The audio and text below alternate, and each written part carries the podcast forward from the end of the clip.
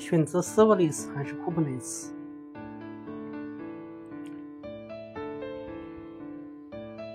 在这里要分别阐述 Kubernetes 与 Serverless 的优缺点。实际上，两者可能并不是竞争关系。在某些架构中，两者可以同时存在，以满足不同的需要。但是，最终的目的都是为了使应用程序部署更方便、快捷、更易于管理、更具成本效益和对开发人员更友好。Kubernetes 和 Serverless 都是令人兴奋的强大的平台。他们可以通过多种方式为企业在敏捷性、扩展性以及计算性能上获得巨大的提升。但是不要忘记，Kubernetes 能提供一些 Serverless 所没有的功能，反之反之亦然。成功部署其中任何一个方案的关键点在于哪种技术更适合于当前的场景。Kubernetes 的兴起，Kubernetes 是为大规模的云计算设计的。一开始就是因为谷歌使用了超大规模的部署，才开发了 Kubernetes。之后，Kubernetes 被改造成为可以小规模使用，并且适用于大多数大型云提供商。这归功于过去几年迅猛的发展。根据 Cloud Native Computing Foundation（CNCF） 的用户教程，Kubernetes 的增长远远超过其他形式的编排软件。自首次亮相以来，Kubernetes 已成为主流。但是，正如从主机迁移到客户端服务器上，总会遇到各种问题。在采用完全基于容器架构的过程中，也依然会遇到各种问题。尽管这种容器架构是由 Kubernetes 进行编排的，容器扩展并不是实时的，你需要等到容器上线。同时，你必须处理容器管理问题。根据 CNCF 调查表明，存储安全以及网络问题依然是通过 Kubernetes 部署其架构的程序员最关心的问题。那么选择 Serverless 呢？Serverless 架构在很多方面这是对微服务架构的重新打包和重新构想。这种架构正在与 Kubernetes 形成竞争，因为它允许扩展应用程序和部署，无需担心复杂性。和配置问题，这两个问题正是 Kubernetes 和容器的痛点，但别把两者当作一样。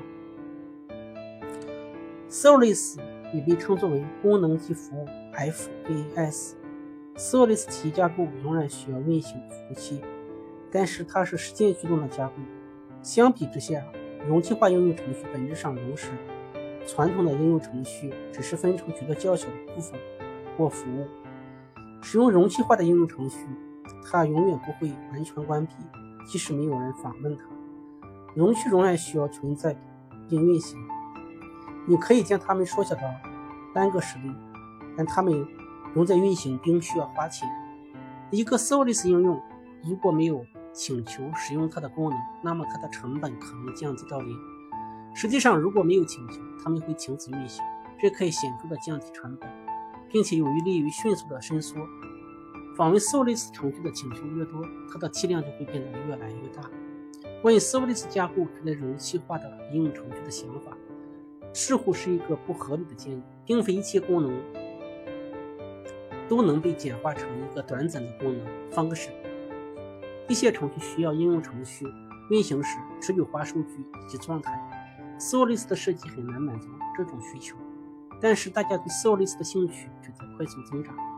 例如，根据 Marketer Sans Marketer Research 的数据，FAS Function as a Service 市场预计从2016年的1.88万美元飙升至2021年的77.22亿美元。然而，这不是一个零和博弈。即参与游戏的个体必须通过其他个体的损失来获益，所有个体不能同时获益或者损失。而 Solis 的增长并不一定预示着 Kubernetes 和容器的死死亡，实际上，它甚至可能帮助扩展 Kubernetes 的使用，至少可以通或主要的 FS 提供商来扩展其 Serverless 产品。Serverless 架构很可能通过仅仅支付使用的服务，而不用支付运行容器或一种容器所需的开销来进一步降低成本。但是这种是需要进行权衡。不经常访问的 Serverless 代码虽然运行成本不高，但在运行时，如 Java 或几层容器用于服务请求的情况下，可能会遇到延迟增加的问题。这些额外的延迟可能令人无法接受。从一个开发者的角度来说，FS 可以极大的促进效率的提升，使程序员的开发过程更加愉悦。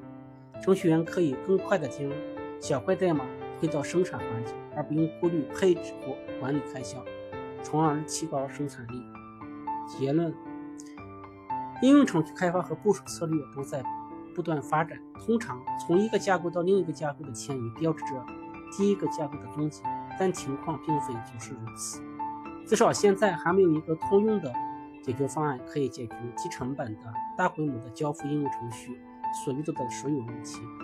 与任何部署模型一样，架构是需要在成本、性能和管理性之间进行权衡。Kubernetes 以及其他容器技术已经拥有了它应有的地位。Kubernetes 市场的迅速普及和发展证明了它正满足市场需求。